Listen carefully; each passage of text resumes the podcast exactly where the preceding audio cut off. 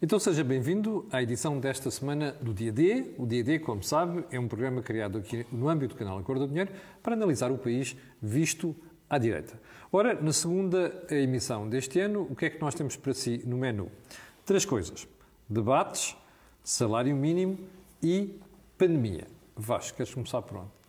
Uh, pelos debates, naturalmente. Então vamos lá aos debates. Uh, eu, eu começaria talvez por, uh, por, pelo modelo, o próprio modelo dos debates. Curto. Um, excessivamente curto, porque toda a gente se queixa que as pessoas não têm tempo suficiente para desenvolver ideias, a comunicação social está sempre a dizer que os políticos não desenvolvem ideias, uhum. e depois fazem debates em que se tratam de três temas em 10 minutos. Uh, claramente impossível. Isto é particularmente grave desta vez, uh, por causa dos outros condicionalismos. Para todos os efeitos, não há campanha, portanto, a campanha é isto. O modelo também, a meu ver, eh, quer dizer, o modelo de frente a frente, é um modelo que privilegia os soundbites, privilegia até a criação de alguma artificialidade nas diferenças e, portanto, não parece ser um modelo muito produtivo. Mas tu não achas que se não fosse assim, as pessoas depois têm um livre passe para dizer o que quiserem, fugir às questões? Porque normalmente os jornalistas têm medo depois de ir atrás das pessoas, não é?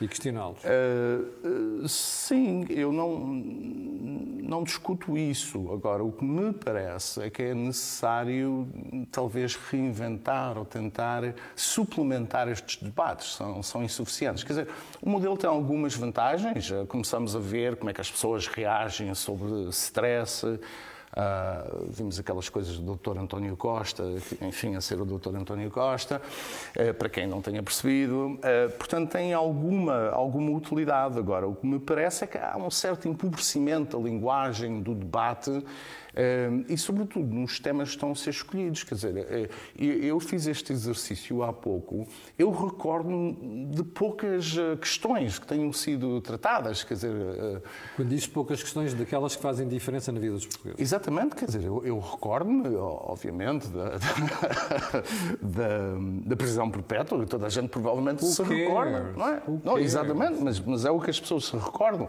Uh, não me recordo nada sobre os verdadeiros problemas, o empobrecimento, a dívida. Uh, a dívida. Ontem a questão da saúde uh, foi muito interessante, como tu disseste esta foi manhã, o Costa mentiu e ninguém disse nada. e, portanto, acho, acho, acho, acho, que há aqui um problema. Agora, eu, eu segui com alguma atenção, tenho seguido com alguma atenção, os, sobretudo os, os intervenientes à direita. Um, e, e, não sei se queres agora fazer algumas considerações sobre isso ou depois de ouvir o Rui. Não, eu vou, vou, ao Rui porque eu queria voltar Também. a essa questão, porque okay. eu acho que a direita tem sido muito ineficaz na forma muito ineficaz. como não combate, combate muito ineficaz. Uh, Rui, o que é que achaste dos debates? O que é que achas dos debates? Eu acho que nem, nem toda a gente está da mesma maneira nos debates. É óbvio que António Costa e uh, Rui Rio estão ali para bipolarizar e, portanto, estão a entender os debates de maneiras uh, diferentes.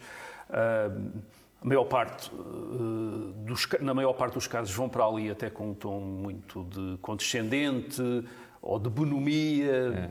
não se importando até que o adversário marque pontos. Uh, é tirando, tirando António Costa no debate com Jerónimo de Sousa, em que Jerónimo de Sousa nitidamente não estava à espera daquele ataque, o que quer dizer que uh, ambos Rui Rio e António Costa apostando na bipolarização, uh, Rui Rio está mais à vontade, mais confiante na bipolarização do que António Costa. Portanto, há uma diferença que se viu agora nos debates. Uh,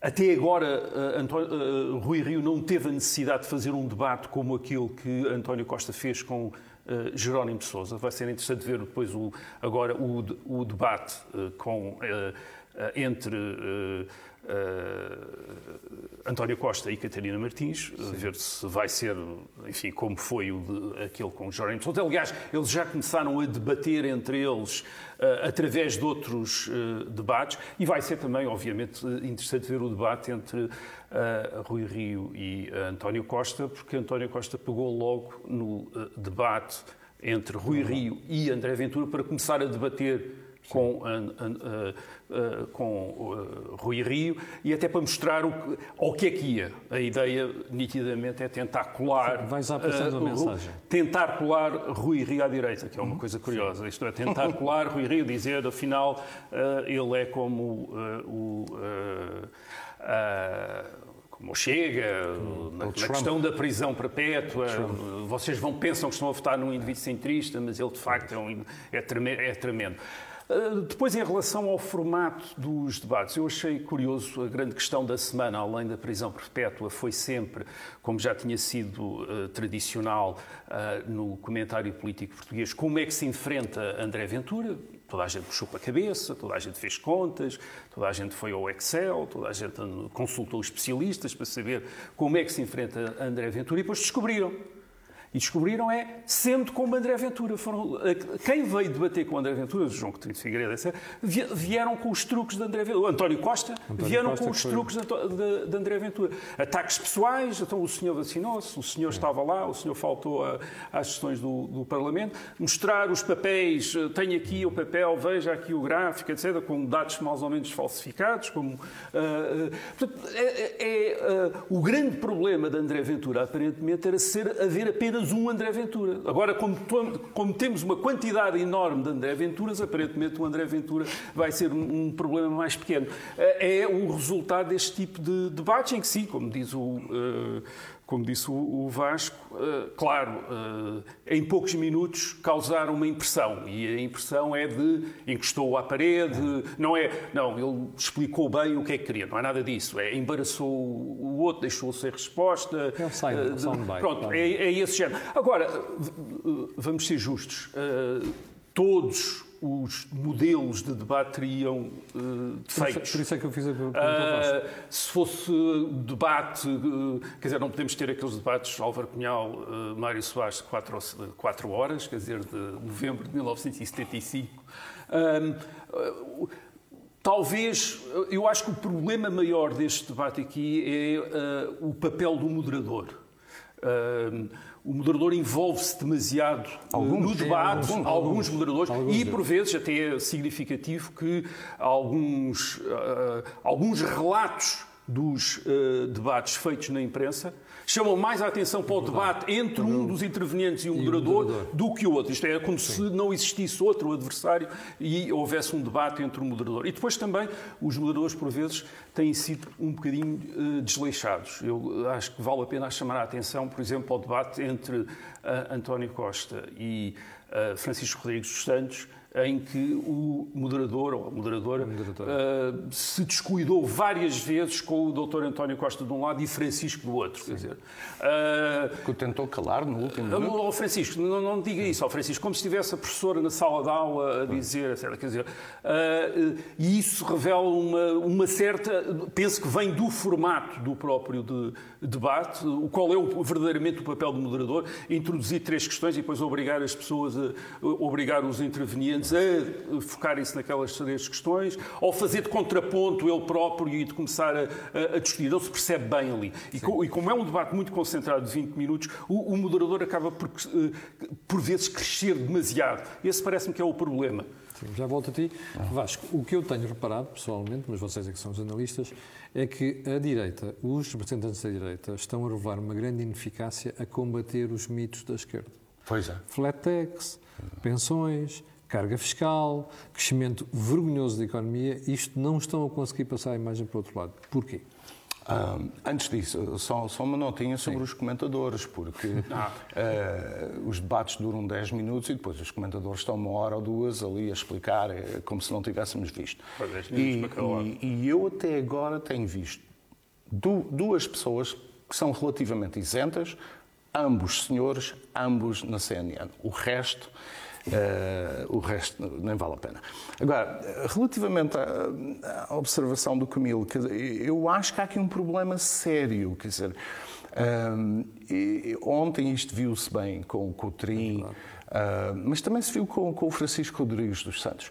Uh, uma certa incapacidade de explicar as coisas, os programas, as propostas, as soluções. Eu creio que isso tem que ver com Uh, o facto da direita crescentemente, e aqui por direita excluo o Dr. Rio naturalmente, uh, a direita estar a absorver, a cooptar o léxico da esquerda. Isto é, uh, do, exemplifico, a propósito do flat tax, o António Costa diz ao Francisco Rodrigues dos Santos: bom, mas isso, uh, não, isso viola o princípio da justiça social. E o Francisco Rodrigues dos Santos, uh, em vez de explicar a proposta, a eficácia da proposta, e que não viola, não viola a justiça social, se for aplicado de certa forma, quer dizer, absorve esta ideia da justiça social como só o entendimento de esquerda de justiça social é que fosse válido, não é? Por exemplo, eu não me parece particularmente justo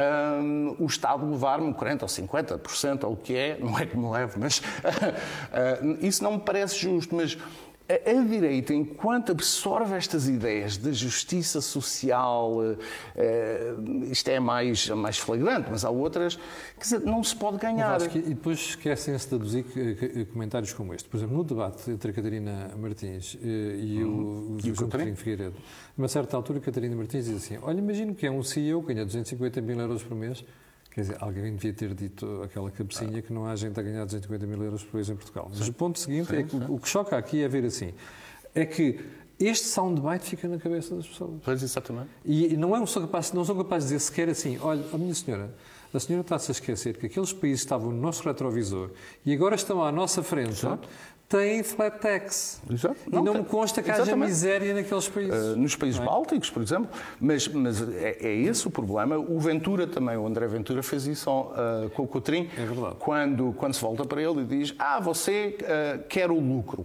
Bom, dizer, acho que o André Ventura sabe que as empresas só podem criar emprego e se podem desenvolver o país se tiverem lucro. Portanto, atirava, ah, o que você quer é lucro. Quer dizer, não, não esperava isso do, do André Ventura, seguramente.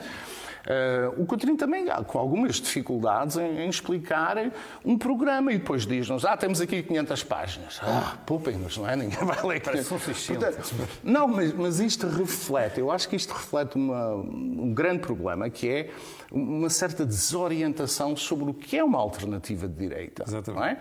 É? E no passado, talvez essa alternativa tenha sido largamente liderada pelo PSD. O PSD, nesta deriva em que se encontra, não, não, não consegue cumprir esse papel e os outros partidos também não estão a fazer. Deixa-me aqui, Rui. Porquê é que a direita está a ter tanta dificuldade em combater os mitos da esquerda naquilo quando a esquerda mais falha, que é no crescimento económico, precisamente?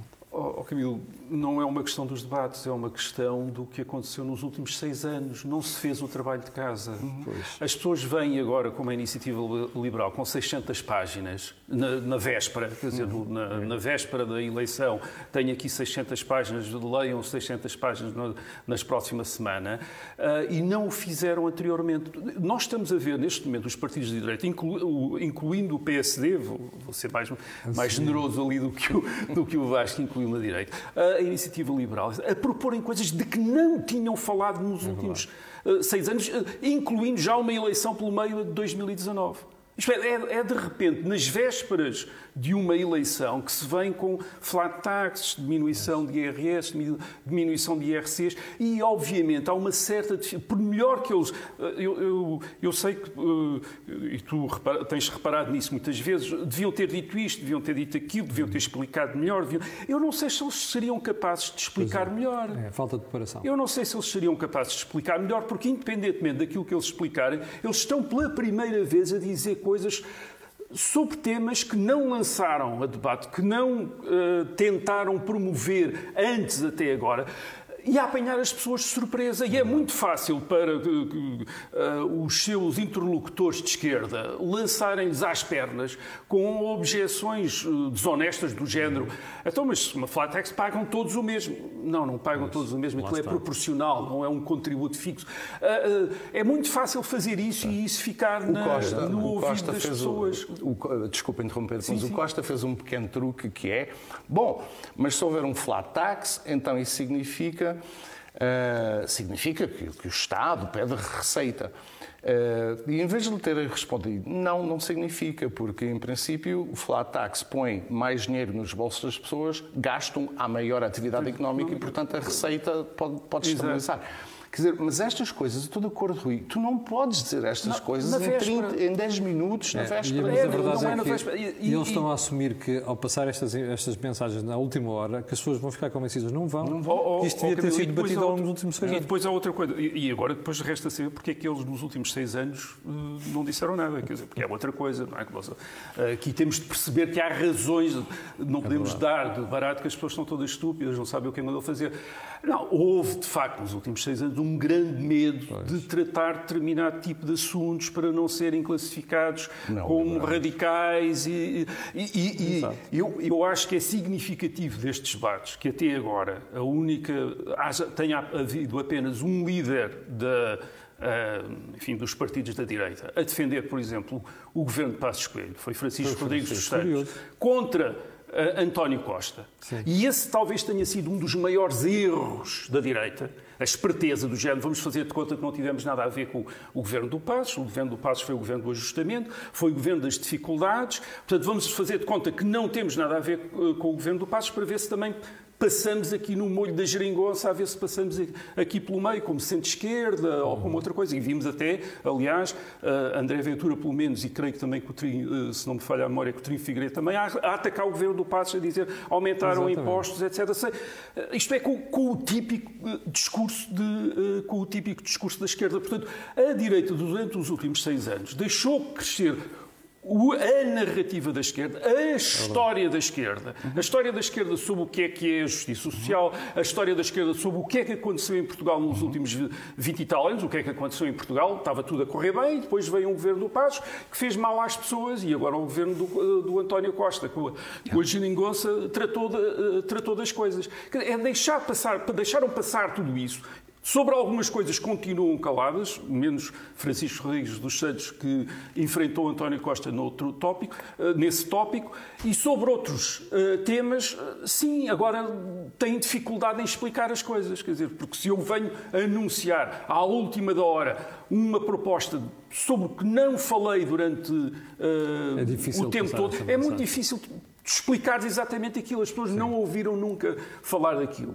Uh, ouvem de repente o quê? Mas um imposto só para toda a gente? Quer dizer, então eu pago o mesmo imposto que paga o rico, uh, o rico exato, mas como exato. é que é isso? Etc. Quer dizer, ficam ali é. e é muito fácil àquela gente da esquerda. Aliás, as facilidades que têm sido dadas uh, nos debates à esquerda é fantástico. No caso de Catarina Martins, que é a, outra parceira da Geringonça que, que, está em debate, uma vez que o PCP ou de Sousa optaram, optou por não debater com, com os outros, quando de repente aparece-nos a criticar o que se passou no Serviço Nacional de Saúde nos últimos uh, seis anos, uh, uh, a criticar os salários, a criticar uma quantidade de coisas, e ela esteve a apoiar o governo durante este tempo todo. E, e pior... Portanto, ela andou a treinar, eles deixaram esses os seus. Uh, uh, deixaram-nos passear Não, com... deixaram-na fazer o debate com António sim, Costa. Sim. Ela, ela, está a fazer debate com António Costa. É verdade. Não, e eles deixaram-na fazer o debate com António Costa. Oh, Rui, pior do que isso, esse debate, aliás, o debate que eu achei mais inacreditável foi o debate entre o Coutrinho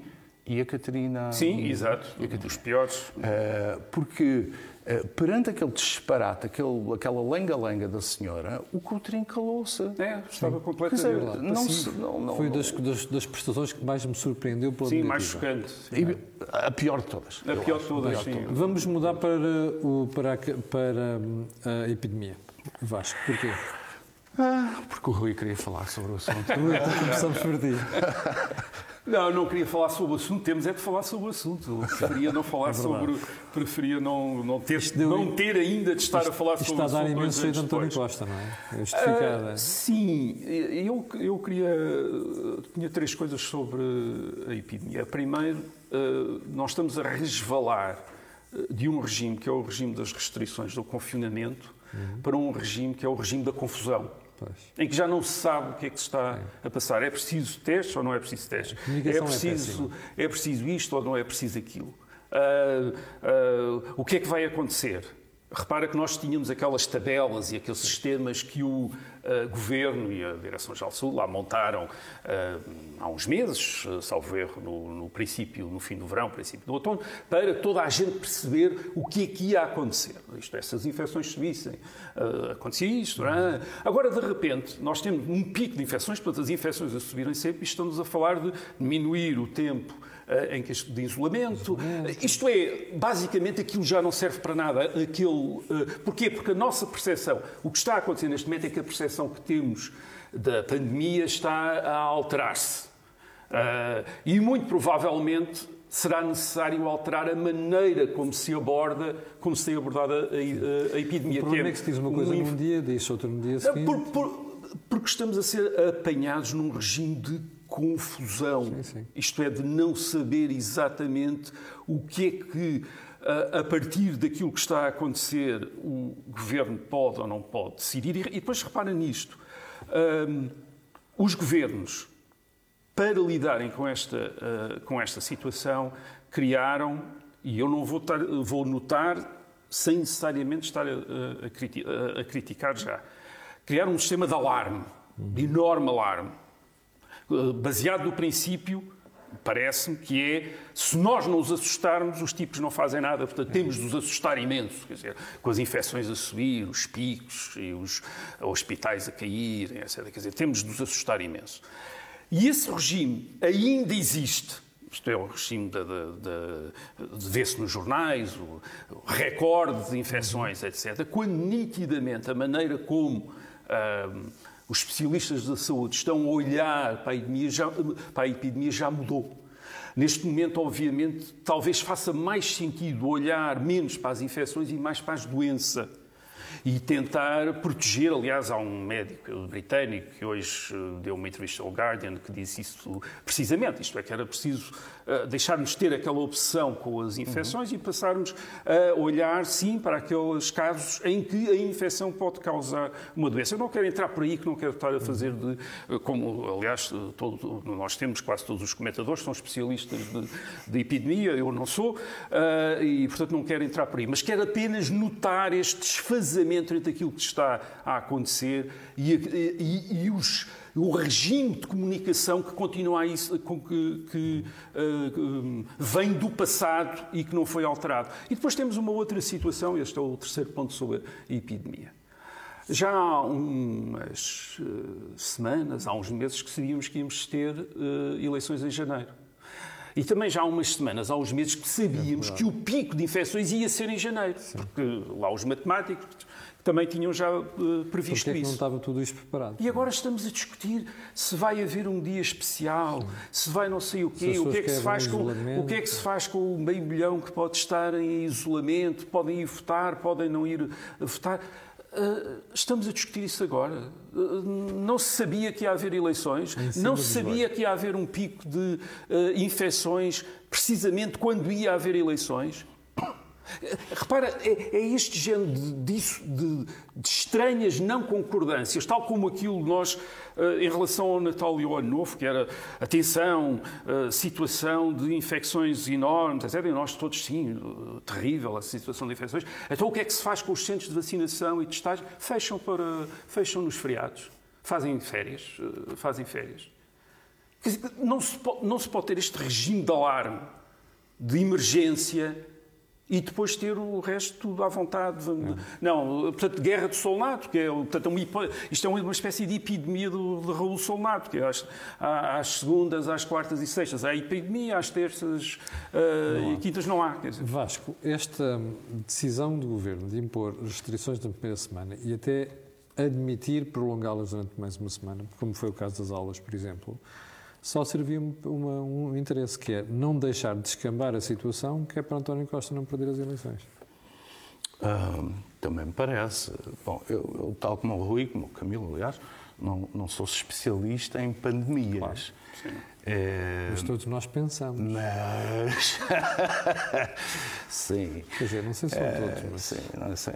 Devemos, deveríamos pensar. Uh, agora, que isto dá jeito ao governo, vamos lá, com certeza que sim. Quer dizer, quando se cria um clima de pânico, de medo, de, de, de pânico que, que vê-se. Eu, eu, nunca uso máscara nas ruas. Quer dizer, aliás, eu só uso máscara quando sou absolutamente obrigado. Uh, mas também reparo que nas últimas duas, três semanas as pessoas olham para mim outra vez como olhavam há seis meses no atrás. Portanto, o medo, não é? A gente, a gente sente, sente, percebe-se desse, desse medo, sobretudo as pessoas mais, mais idosas. E, portanto, isto é um ótimo clima para um governo, para um incumbent, não é? Seja ele quem for porque quem está uh, uh, ganha com, com este tipo de clima, porque dispõe dos mecanismos de segurança e explora o medo, claramente que é uh, o que aqui está a ser feito.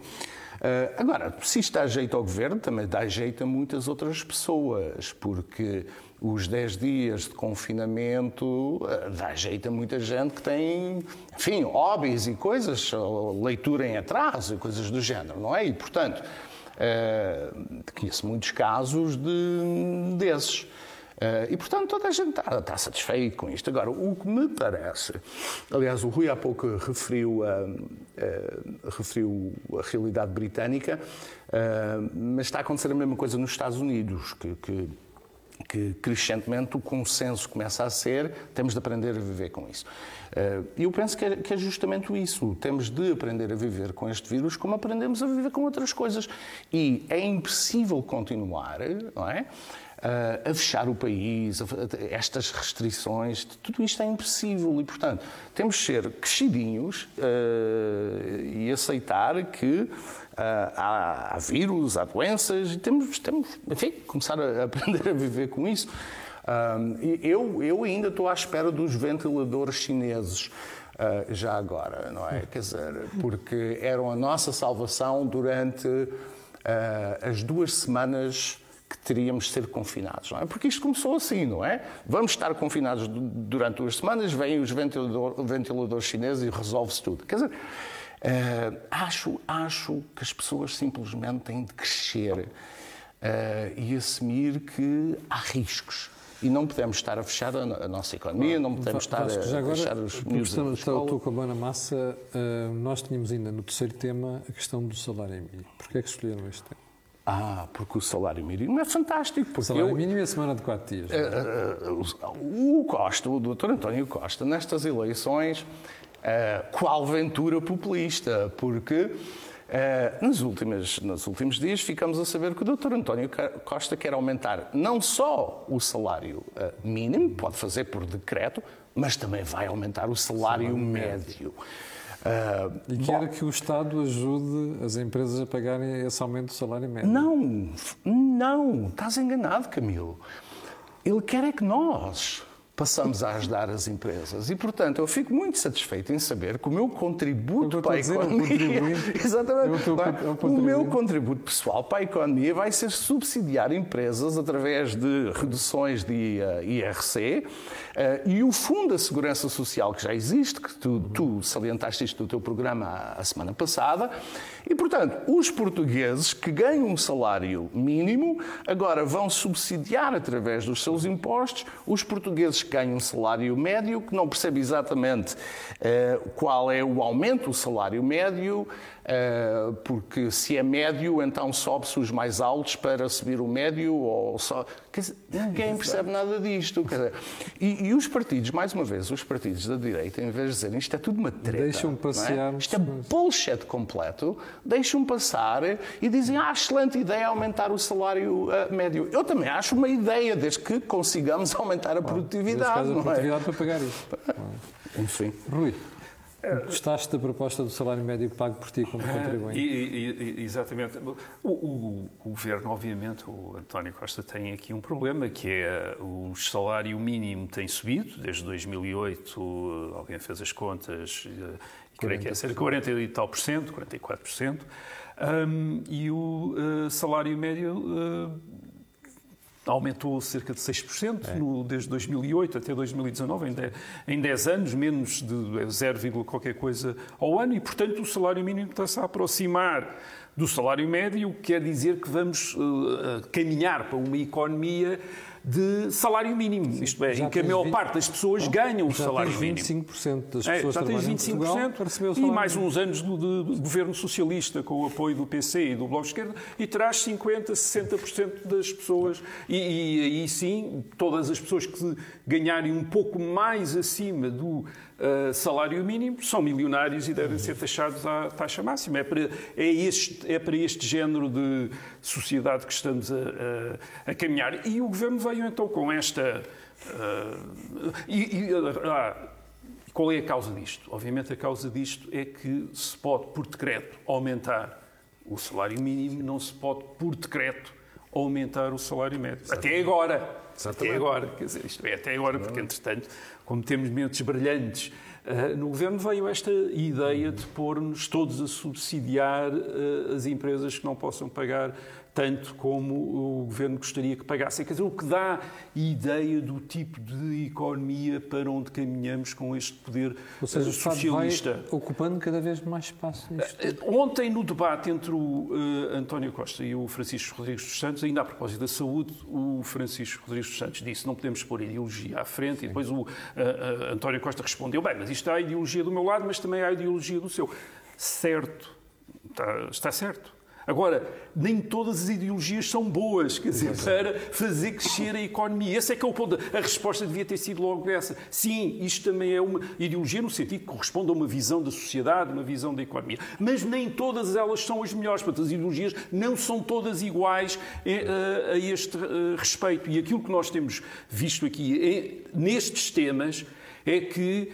Uh, direita, e quando estou a falar da direita, já não estou a falar só do PS e do CDS, estamos, já temos a iniciativa liberal, já temos o, o, o Chega, e mesmo assim até com gente como a Iniciativa Liberal uh, uh, a promover, uh, supostamente, a promover o liberalismo com as suas 600 páginas de programa, mesmo assim não fizeram passar nada. Não. Isto é, não conseguiram alterar os termos do debate. O grande fracasso destes últimos anos dos novos partidos que não conseguiram é alterar os termos do debate em Portugal, isto é, que não serviram não. para nada, rigorosamente não. nada, em termos daquilo que se discute em Portugal, a partir do momento em que o PSD deixou de debater aqueles temas vieram os novos uh, pequenos partidos e, e, não, e não mudou absolutamente nada. E isso é o que está por detrás destes, desta, do à vontade com que António Costa vem com esta história de subsidiar as empresas para pagar salários mais elevados e com a, é. semana, e com a semana de quatro, quatro dias, que aliás ainda ninguém lhe tirou à cara,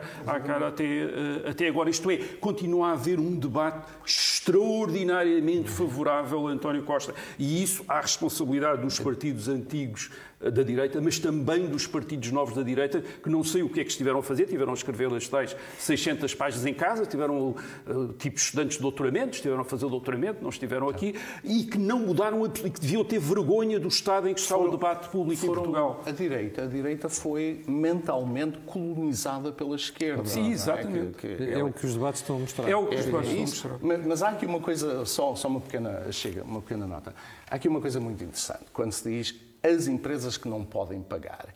Bom, mas se houver um decreto do governo neste sentido, é preciso explicitar tecnicamente o que é que isso quer dizer. O que é que quer dizer uma empresa que não pode pagar? É uma empresa que tem o IBITA acima dos 5? Não sei exatamente o que é que isto quer dizer. Portanto, isto é, isto é, uh, isto nem sequer é uma proposta, quer dizer, isto tecnicamente, aliás, não é possível a menos que, quer dizer, o, Costa é esteja a voluntariar-se é para ser o Chávez. Não é? é? Porque alguém, e até nesse aspecto dos quatro, da semana de quatro dias, a direita esqueceu-se de explicar nos debates que das duas uma, um, ou se contrata mais trabalhadores, o custo sobe, ou seja, sobem os preços, ou então, Exato. o que vai acontecer, as pessoas vão para casa Exato. e vão ficar desempregadas. Exato. Até claro. nisto falharam a explicar a, a, quem está do outro lado. Meus senhores, eh, muito obrigado pela vossa prestação. Nós uh, voltaremos na próxima semana. Já sabe que o Dia D é um programa criado aqui no âmbito do canal Acordo do Dinheiro para debater o, o, país visto à direita. E para o final também sabe que eu faço o pedido sempre, que é colocar um gosto e fazer partida nas redes sociais. Também sabe porque aquilo que houve aqui não houve em mais sítio nenhum. Obrigado e até à próxima segunda-feira.